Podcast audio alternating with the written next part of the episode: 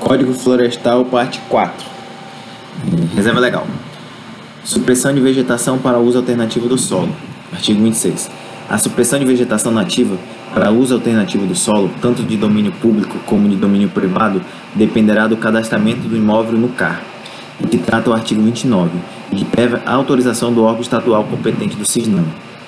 Parágrafo 3 No caso de reposição florestal, deverão ser priorizados projetos que contemplem a utilização de espécies nativas no mesmo bioma onde ocorreu a supressão. Artigo 27. Nas áreas passíveis de uso alternativo do solo, a supressão de vegetação que abrigue espécie da flora ou da fauna ameaçada de extinção, segundo lista oficial publicada pelos órgãos federal ou estadual ou municipal do CISNAMA, ou espécies migratórias, dependerá da adoção de medidas compensatórias e mitigadoras que assegurem a conservação da espécie. Artigo 28. Não é permitida a conversão de vegetação nativa para uso alternativo do solo no imóvel rural que possuir área abandonada. Requerimento. Parágrafo 4. O requerimento de autorização de supressão que trata o CAPT conterá no mínimo as seguintes informações: 1. a localização do imóvel, das áreas de preservação permanente, da reserva legal, das áreas de uso restrito, por coordenada geográfica com pelo menos um ponto de amarração do perímetro do imóvel. 2. A reposição ou compensação florestal. 3. A utilização efetiva e sustentável das áreas já convertidas. 4. O uso alternativo das áreas a ser desmatada. Então, o parágrafo 4. A reposição florestal será efetivada no estado de origem da matéria-prima utilizada, mediante o plantio de espécies preferencialmente nativas, conforme determinações do órgão competente do CISNAM. Então, a reposição dessa, dessa, dessa vegetação que será convertida né, para uso alternativo do solo será tem que ser no estado de origem da matéria-prima utilizada. Cadastro Ambiental Rural. Artigo 29. É criado o Cadastro Ambiental Rural CAR no âmbito do Sistema Nacional de Informação sobre o Meio Ambiente, SINIMA, Registro Público Eletrônico de ambiente, âmbito nacional, obrigatório para todos os imóveis rurais, com a finalidade de integrar as informações ambientais das propriedades e postos rurais, compondo base de dados para controle, monitoramento, planejamento ambiental, econômico e combate ao desmatamento. Parágrafo 2 o cadastramento não será considerado título para fins de reconhecimento do direito de propriedade ou posse, tampouco elimina a necessidade de cumprimento no disposto no artigo 2 da Lei 10.267, de 28 de agosto de 2001. CAR, a inscrição. A inscrição do imóvel rural no CAR deverá ser feita preferencialmente no órgão ambiental municipal ou estadual, que, nos termos do regulamento, exigirá do proprietário ou possuidor rural a identificação do proprietário possuidor, possuidor rural, comprovação da propriedade ou posse. 3. Identificação do imóvel por meio de planta e memorial descritivo, contendo a indicação das coordenadas geográficas com pelo menos um ponto de amarração do perímetro do imóvel, informando a localização dos remanescentes de vegetação nativa, das áreas de preservação permanente, das áreas de uso restrito, das áreas consolidadas e, caso existente, também na localização da reserva legal. Parágrafo 3 A inscrição no CAR será obrigatória para todas as propriedades e postos rurais, devendo ser requerida até 31 de dezembro de 2017, prorrogável por mais um ano, por ato do chefe do Poder Executivo. Inscrições CAR até é, não vai ter as inscrições no CAR foram conforme a legislação é, não vão ter mais prazo observação 1 o CAR será obrigatório a partir de 1 de 1 de 2019 né, a inscrição no CAR passa a ser obrigatória. O cadastro poderá ser é, exigido em transações comerciais e bancárias, com, como acesso ao crédito rural e seguro agrícola. Observação 2. A regulação ambiental em relação aos programas de regulação ambiental para outro instrumento trazido pelo Código Florestal, a adesão a estes né, não vai ter prazo. Para o PRA, o prazo até era, não vai ter prazo, né? Ao aderir aos programas de regularização ambiental, os proprietários e possuidores rurais estabelecem um plano de recuperação para adequação ambiental de seus imóveis e, enquanto o compromisso firmado estiver sendo cumprido, ficam isentos de sanções. O prazo máximo para a conclusão da regularização ambiental é de 20 anos.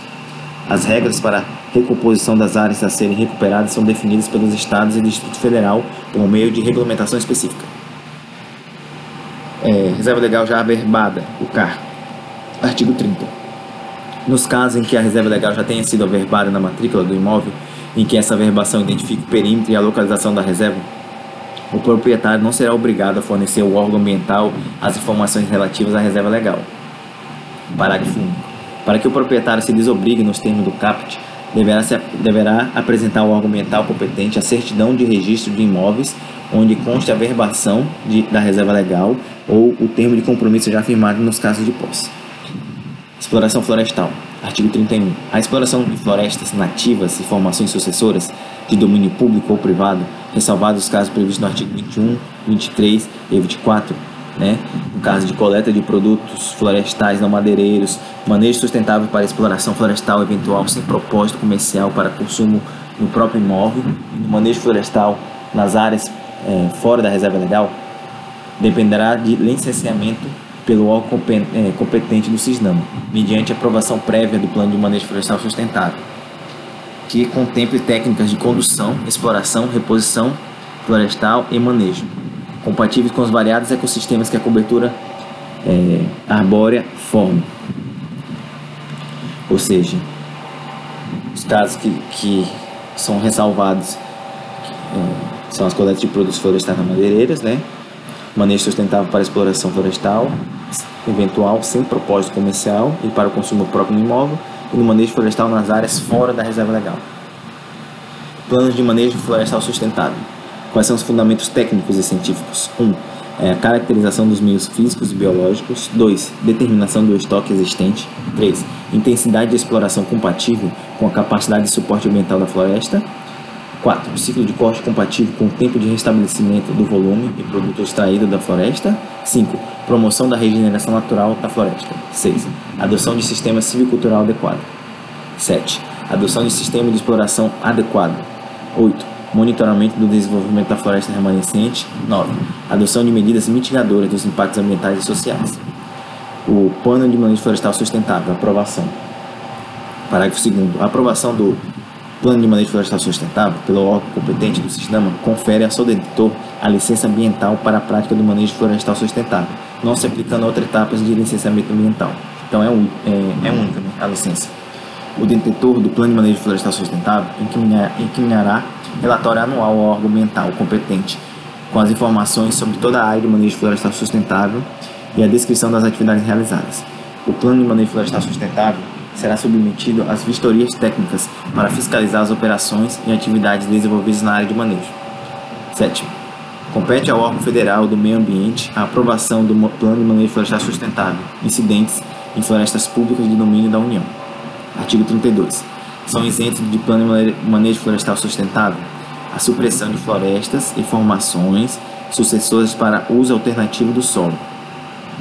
Manejo e a exploração de florestas plantadas, localizadas fora das áreas de preservação permanente e de reserva legal. Então, e a exploração florestal não comercial, realizada pelas propriedades rurais, a que se refere o inciso 5 do artigo 3 ou por populações tradicionais. Ou seja, nesses três casos, é, não, não, não é necessário o plano de manejo florestal sustentável. Então, aí a, a reposição florestal, obrigação são obrigadas à reposição florestal as pessoas físicas ou jurídicas que utilizam matéria-prima florestal oriunda de supressão de vegetação nativa, é obrigado à reposição florestal, que detém autorização para supressão de vegetação nativa. Agora, quem é isento da reposição florestal? É isento da obrigatoriedade da reposição florestal aquele que utiliza costaneiras, aparas, cavacos ou outros resíduos provenientes da atividade industrial 2. Matéria-prima florestal, oriunda de plano de manejo florestal sustentável, oriunda de floresta plantada e não madeireira. Controle da origem de produtos florestais. Controle de produtos florestais. Artigo 35. O controle da origem da madeira, do carvão ou de outros produtos ou subprodutos florestais incluirá sistema nacional que integre os dados dos diferentes entes federativos, coordenado, fiscalizado e regulamentado pelo órgão federal competente, do CISNAM. Artigo 4. Os dados do sistema referido no CAPT serão disponibilizados para acesso público por meio da rede mundial de computadores, cabendo ao órgão federal coordenador do sistema fornecer os programas de informática a serem utilizados e definir o prazo para integração dos dados e as informações que deverão ser aportadas ao sistema nacional. Controle de produtos florestais, plantio e reflorestamento. O plantio ou reflorestamento com espécies florestais nativas ou exóticas independem de autorização prévia, desde que observadas as limitações e condições previstas nesta lei, devendo ser informada ao órgão competente no prazo de até um ano, para fins de controle de origem. Controle de produtos florestais, florestas nativas e plantadas.